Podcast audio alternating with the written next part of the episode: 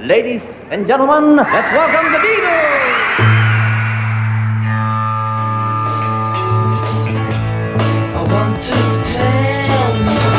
About the Beatles, der Podcast zu den Fab Four mit Malte Asmus. It's great, it's sold, it's the bloody Beatles, shut up. Genie, Legende, Ikone. Drei Begriffe, die Jeff Lynns Platz in der Musikgeschichte ziemlich treffend beschreiben. Er war das Mastermind hinter ELO, Mitglied der Supergroup Traveling Wilburys. Er schrieb zahllose Hits für sich und andere Künstler und hat Millionen Platten verkauft. Und jetzt fragt ihr euch wahrscheinlich, warum ich hier in einem Beatles-Podcast von Jeff Lynn schwärme. Naja, kann ich euch sagen, weil er nämlich einer von denen ist, die fünfter Beatle genannt werden. Für diverse Superstars hat er nämlich parallel zur eigenen Musikerkarriere Alben produziert produziert. Und das auch extrem erfolgreich, zum Beispiel für Tom Petty oder auch für George Harrison. Doch das war alles nur vorgeplänkelt, denn danach kam erst die richtige Königsdisziplin. Er sollte nämlich Free as a Bird und Real Love für die Beatles produzieren. Actually, George did ask me to help with the, the recording. It's actually uh, more than a dream come true.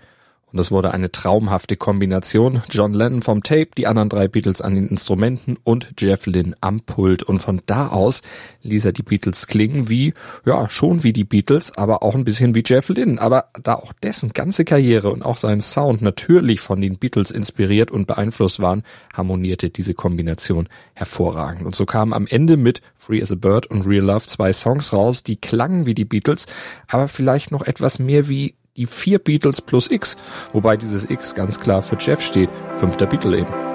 When I was a boy, I had a dream All about the things I'd like to be When I Was a Boy von Jeff Lynns letztem Album Alone in the Universe erschien bei Columbia. Ein Song aus seinem Spätwerk, aber ein Song, der genau die Elemente enthält, die Jeff Lynns Produktionsstil immer ausmachten. Fast eine Blaupause für Lynns typischen Stil zu schreiben und zu produzieren. Und es ist einer der autobiografischsten Songs von Lynn. Er handelt nämlich davon, wie er als Junge im Bett liegend davon träumte, eine eigene Musikerkarriere zu starten, während er seine Helden im Radio hört.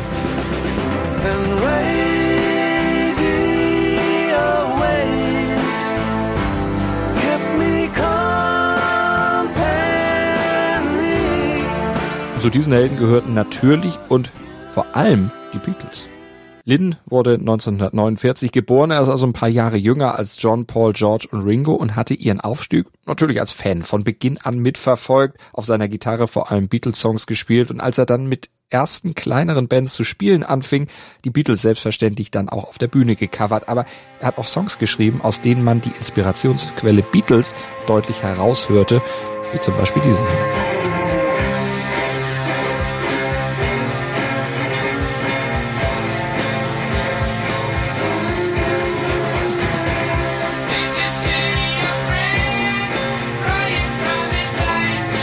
10538 Overture, die erste Single von ELO erschien 1972 bei Harvest, erinnert von der absteigenden Akkordfolge her an Dear Prudence vom weißen Album und auch das ist kein Wunder, denn in der Endphase der Beatles, da hatte Lynn in den Abbey Road Studios eine Session der vier für eben dieses Album auch beobachten können. I wanna hear that, boy. I wanna hear that. You get yours yet. Job. Ein Freund war Toningenieur bei den Aufnahmen zum Weißen Album und der hatte Jeff Lynne reingeschmuggelt und der sah und hörte, wie die vier Beatles im Studio an ihren Songs arbeiteten, wie sie Aufnahmen beziehungsweise auch im Kontrollraum ihre Aufnahmen abhörten und dann auch drüber diskutierten. Mindbender. Lynn war auf jeden Fall fasziniert und ließ den Stil der Beatles in seinen eigenen einfließen, als er alleine im Hause seiner Eltern erste eigene Songs aufnahm, auf einer Zweispurmaschine, auf der er die Spuren immer wieder hin und her kopierte, jedes Mal ein neues Instrument ergänzte. A Bang Olufsen 2000 Deluxe, which was um, a tape recorder that you could bounce from one track to another, from like left to right, add a guitar as you go back to the left, add another guitar or a piano. Manchmal so oft, bis die Tapes ganz dünn wurden. Still pretty rough, actually, but um, so I could make records in the front room of my house, and I had a, a, the drums were a, a, piano stool and a drumstick, and uh, I actually learned how to make recordings like that. They actually sounded like records, even though they're only demos. Soundbass-Line, mit denen er seinen ganz persönlichen Klang fand und der war natürlich stark Beatles-orientiert und inspiriert. Und es war John Lennon, der das wenige Jahre später in einem Interview auch mal thematisierte, als er nämlich Jeff Lynne und ELO zu Söhnen der Beatles machte. I call them son of Beatles, although they're doing things that we never did, obviously. But I remember the statement they made when they first formed was to carry on from where the Beatles left off with Walrus, and they certainly did. Auch das hier ist aus der 10538 Overture von ELO. Die Anleihen an den Sound vom Ende von I Am the Walrus sind tatsächlich nicht von der Hand zu weisen. Die Beatles waren also die Inspirationsquelle für Jeff Lynne, das große Vorbild, dem er immer nacheiferte. Und das erklärt auch, warum er beim ersten Zusammentreffen für die Free as a Bird Sessions fast ein bisschen starstruck war. The three of them hadn't been in the same room for, for years. And so I'm just sitting there with them, like in the, in the club with them, you know. And uh, it's just like, wow, I'm in the Beatles club. And it's like, and, that and it's like a, a club meeting and having a reminisce. It was just superb. It was like, Hamburg stories, you know, all the Liverpool stories. It was just magnificent. And I was just willing just to sit there forever and not ever do a bit of work. just listen to these stories. Lynne mit Mitte 50 damals wie ein kleines Kind im Spielwarenladen, selbst schon eine Musiklegende, die aber den noch viel größeren Legenden mit weit aufgerissenen Augen an den Lippen klebte, obwohl er zumindest zwei von ihnen eigentlich gut kannte, mit ihnen auch schon gearbeitet hatte. Es zeigt aber auch, mit wie viel Bescheidenheit Lin als Produzent an seine Aufgabe geht, wie sehr er sich auch selbst zurücknimmt und zurücknehmen kann, im Hintergrund steht, übrigens nicht nur bei den Beatles, sondern auch bei der Arbeit mit anderen Künstlern. Und deshalb war er schon mal der ideale Produzent für die Beatles. Niemand, der ihnen was aufzwingen wollte, ihre Ideen komplett umdrehte. Wir werden da über Phil Spector zum Beispiel noch reden, sondern er war einer, der mit den Beatles arbeitet. Zusammen eben. Wie zuvor auch schon George Martin mit dem nötigen Respekt für die Ideen der vier, dem Respekt eben, den es braucht, wenn man mit den Beatles zusammenarbeitet und vor allen Dingen die Beatles auch wie die Beatles klingen lassen will. Aber er brauchte auch eigene Vorschläge mit ein. He's very diplomatic and you know, he lets you do your thing and he's just sort of the controller. He just makes sure it's all right. Und all das qualifizierte Lynn perfekt für den Job. Dazu natürlich seine eigene Bekanntheit und auch Erfahrung, sein technisches Know-how. Aber letztlich war es vor allem die persönliche Beziehung. Mit George Harrison hatte er schon an dessen 1987er Comeback-Album Cloud9 zusammengearbeitet es produziert, mit George zusammen Songs geschrieben und zusammen hatten sie auch aus einer Bierlaune heraus die Supergroup Traveling Wilburys gegründet. Tja, und daraus entstand dann letztlich auch die Zusammenarbeit für Free as a Bird und Real Love, erinnert sich Paul McCartney in der BBC. Um, he'd worked with George, and so George had said, you know, I think Jeff would be great. And so it was like, we decided, yeah.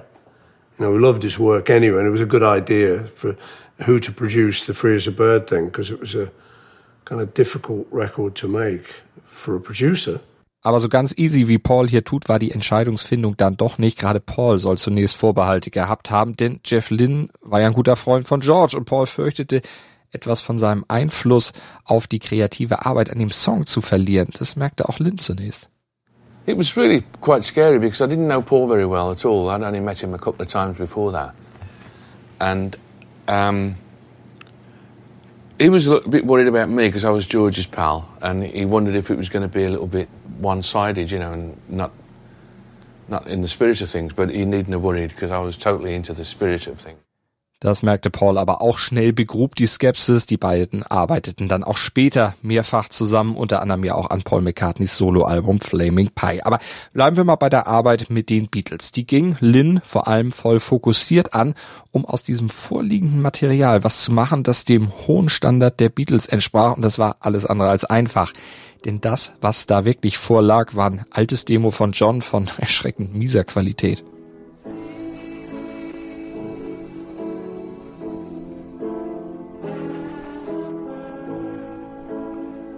John hatte Free as a Bird 1977 aufgenommen, einfach nur um eine Songidee festzuhalten. John saß am Klavier, spielte die Akkorde und sang dazu. Der auch ein tragbarer Mono-Kassettenrekorder mit eingebautem Mikro lief mit und zeichnete alles auf in Mono. Also Piano und Gesang auf einer Spur. Die Tonqualität war eben entsprechend kratzig, mit Übersteuerung hier und da. Das Tempo variierte stark und teilweise spielte John sogar völlig außerhalb jeden Taktes. Klar, war ja auch nur ein Demo, erklärte Paul später in der Anthology-Doku. Because it's a demo and nobody cares about time. And it was a crackly old thing, you know, it was cassette and you don't use that. You normally make your demos on cassettes and then make a proper record um, and get rid of all the crackly and the hiss and everything. Das hatte John aber nie getan. Das Demo arbeitete er nie weiter aus. Es lag auf dieser Kassette in einer Schublade, bis Yoko Ono es den anderen drei Beatles zur weiteren Verwendung überreichte. Tja, da standen die drei jetzt mit dem Tape, einer vagen Idee, diesen Song mit Johns Stimme zu vollenden, aber ohne die nötigen Mittel, das auch wirklich hinzukriegen. Der eigentliche Beatles-Produzent George Martin hatte nämlich jede Menge mit der Zusammenstellung der Anthology zu tun, klagte zudem immer wieder über sein schwindendes Gehör. Möglicherweise war das ein Grund, warum er gar nicht gefragt wurde, diesen Song für die Beatles zu produzieren. Vielleicht lag es aber auch daran, dass er selbst gar nicht besonders angetan von der Idee war, eine alte Lennon-Aufnahme zu einem neuen Song zu nutzen. Wie auch immer, es war jetzt Jeff Lynns Aufgabe, das zu tun. It was so hard to do. I mean, because laying that voice in there, which was got a piano glue to it, was really difficult, you know. It was almost virtually impossible. Heute wäre das wahrscheinlich kein großer technischer Stunt. Mit aktueller digitaler Computertechnik ist ja einiges möglich, aber wir sind ja in den 90ern. Natürlich hatte auch Jeff Lynn damals modernste Technik zur Verfügung, sogar die modernste, die man sich damals vorstellen konnte, aber diese Technik hatte eben Grenzen, erklärte George Harrisons Sohn Danny Jahre später. And, you know, he was the only one that could have done that at the time. But his meticulous nature, and they didn't have Pro Tools. They were, you know, aggregate time clocks for the John Lennon piano track that then they had to phase out the vocals. Diese penible Art von Jeff Lynne, Sachen eben ganz genau und exakt und vor allem auch extrem gründlich zu machen, die Danny hier herausgestellt hat, war es auch, die Paul McCartney so sehr von Lynn überzeugte. Jeff is very precise. That's one of the things I love about him. Also richtig heftige Puzzlearbeit, viele Soundbasteleien, um das John Lennon-Fragment in einen richtigen Beatles-Song zu transformieren. Jeff musste den Takt und das Tempo vereinheitlichen, die an einigen Stellen doch sehr dünne Stimme von John verstärken und verdichten und das gelang, weil Paul Johns Stimme gut imitieren konnte und an einigen Stellen Johns Gesang doppelte. Und dazu wurde dann vor allem auch analoge Aufnahmetechnik verwendet und die brachte dann letztlich diesen authentischen Beatles-Sound. Dazu kam auch noch, dass Ringo zum Beispiel an seinem Original Ludwig Drum Kit saß, die Drums also entsprechend Beatles-mäßig klangen. Paul griff allerdings bei diesen Aufnahmen nicht zu seinem Höfner Violinbass, sondern nutzte einen Fünfseiter. Aber die Aufgabenstellung, die sich Lynn und die Beatles gesetzt hatten, war ja auch einen Song zu produzieren, der zum Beispiel gut auf das White Album gepasst hätte. Und auch da griffen die Beatles ja immer wieder zu anderen Instrumenten. George Harrison zum Beispiel spielte auch damals oft eine Fender Stratocaster, wie eben auch bei Free as a Bird. Und so kam letztlich ein echter Beatles-Song heraus, der den Jeff Lynn Einfluss aber nicht leugnen kann. Es sind einfach viele Elemente drin, die Lynn immer wieder, aber vor allem auch ganz stark bei When I Was a Boy nutzte. Ein Song, dessen Video sich auch stark an Free as a Bird anlehnt. Diese klaren Gitarren, die den Rhythmus unterstreichende, sehr dominante Snare Drum und natürlich die wunderschönen Harmonien.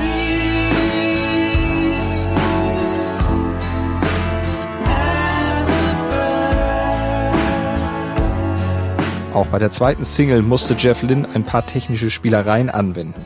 Real Love was actually uh, the physical condition of the tape um, was very difficult to, to deal with. Um, I had to use a lot of uh, computer stuff, you know, to get the, get it cleaned up to start with before we could even work on it. Ja, das Tape war ein bisschen mitgenommen, dafür aber war die Aufnahme insgesamt qualitativ besser. Nicht so ein schrabbeliges Demo wie Free as a Bird, die Vocals bei Real Love von Len waren qualitativ einfach deutlich, deutlich besser. Außerdem war der Song bereits komplett fertig. Die Lyrics boten keine offenen Stellen, sodass Paul und George da noch Textstellen hätten einpassen müssen. Aber es gab eine andere Schwierigkeit, erinnerte sich Ringo Starr später, denn Real Love, das war aus seiner Sicht sehr poppiger Song und von daher war es ein bisschen schwieriger, diesen Song dann auch in den typischen Beatles-Stil zu überführen. Aber da griff Jeff Lynne zu einer Taktik. Er beschleunigte nämlich das Tempo des Demos leicht, setzte die Tonhöhe auch noch einen Halbton nach oben, was es den anderen Beatles dann leichter machte, dazu zu singen und zu spielen. Und fertig war nun eine etwas Beatles-mäßigere Basis, die die anderen dann Schritt für Schritt zu einem richtigen Beatles-Song ausbauen konnten. Im gleichen Workflow übrigens wie bei Free as a Bird, aber eben genau andersherum als normal. We just gradually built it up. Did this, did that. Put a bit of bass on, guitar. We sang und heraus kam ein Backing-Track zu einer bereits existierenden Gesangsspur. Und den spielten sie dann wieder mit vertrautem Equipment ein, vertraut für die Finger der Beatles, vertraut aber auch für die Ohren der Fans. Das Intro zum Beispiel, das spielt Paul auf genau dem Baldwin Cembalo, das John Lennon auf dem Abbey Road Album für Because verwendet hatte und er nutzte bei Real Love außerdem noch das gleiche Harmonium, das einst bei We Can Work It Out zum Einsatz gekommen ist. Und am Ende stand dann mit Real Love ein Track, der nach dem abrupten Ende des letzten Songs auf Abbey Road eigentlich einen großartigen Abschluss für die Karriere der Beatles bildet.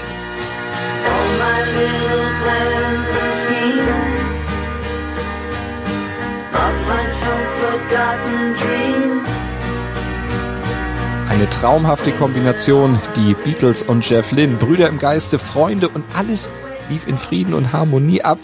Nee, Ganz so war es dann auch wieder nicht, aber das wäre bei kreativen Prozessen auch ungewöhnlich, denn wie zu Beatles Endzeiten stritten Paul und George auch zum Beispiel über Gitarrensoli. Sie wetteiferten um die besten Lyrics, aber damit hatten alle auch gerechnet, weil es gehört ja auch irgendwo dazu, wenn Songs entstehen. Allerdings hatte, glaube ich, keiner damit wirklich gerechnet, dass es sogar mit Ringo Reibereien geben würde. We've always had a constant fight, Jeff and I, because uh you know, he always wants the click track. He wants the click, and I keep saying, I am the fucking click. Wie wir schon in unserer Podcast-Folge über Pete Best gehört hatten, wenn ein Drummer Tempogefühl hat und einen Takt halten kann, dann ist es Ringo. Ringo ist nämlich das Metronom unter den Drummern und sehr empfindlich, wenn das angezweifelt wird. Aber Jeff konnte die Lage natürlich schnell wieder entspannen. Ringo's one of the best drummers I've ever heard, probably the best, because he's just so I don't know, he's got it. Whatever it is, his fills are just right and his backbeat's great. He's a great drummer. Diese ruhige, ausgeglichene und vor allem ausgleichende Art von Jeff Lynne war einfach perfekt geeignet, die drei Beatles im Studio wieder zu vereinen und letztlich Musik für die Ewigkeit zu schaffen, eben als kurzzeitiger fünfter Beatle. Real Love and Free as a Bird stand the test of time. They sound like the Beatles. Jeff was perfect for that role. Dir hat dieser Musikpodcast gefallen? Dann abonniere, bewerte und empfehle ihn weiter. Mein Musikpodcast.de, Deutschlands erstes Musikpodcast-Portal. Von ABBA bis Zappa. Hast du selber einen Musikpodcast und willst ihn bei uns kostenlos hosten? Klicke einfach meinmusikpodcast.de slash meine-podcasts. Mein Musikpodcast.de, Deutschlands erstes Musikpodcast-Portal.